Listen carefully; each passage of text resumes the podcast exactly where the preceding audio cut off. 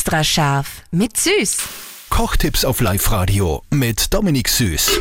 Heute für euch Tricks, damit das Gemüse beim Kochen nicht ausbleicht. Also damit äh, zum Beispiel die, die Bohnen schön grün bleiben. Dominik. Ein ganz cooler Trick und Tipp ist eigentlich, äh, wenn man zum Beispiel Bohnen kocht, ein bisschen ein Backpulver dazugeben.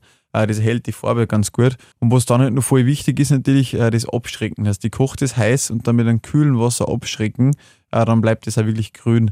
Alles, was grün ist sonst, egal ob das jetzt Brokkoli ist oder eben die Bohnen oder Erbsen, wenn man das zu lange erhitzt, dann wird es so bräunlich und immer gräulicher. Das heißt, immer nur eine gewisse Zeit heiß machen und dann wirklich abschrecken mit kaltem Wasser. Ich denke mal immer in die Kochsendungen machen sie, da haben sie immer so eine, so eine Schüssel mit Eiswürfel da natürlich, die, weil die Ja. können sie sich leisten. Ich habe ja daheim nie Eiswürfel oder wenn, dann brauche ich einen Spritzer. Und das ist, aber kann ich da ein normales, Spritzer kaltes sehr Leit. Leitungswasser annehmen oder muss das Ja, so sicher. Das ist natürlich nur schneller mit Eiswasser, nur effizienter, aber wenn du ein kaltes Leitungswasser nimmst, mache ich sogar oft aus Faulheit, weil es mich nicht gefreut Eiswürfel holen.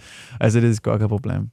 Extra scharf mit Süß. Perfekt gekocht in einer Küche von Eilmannsberger. Denn am Ende schreibt man Küche mit E.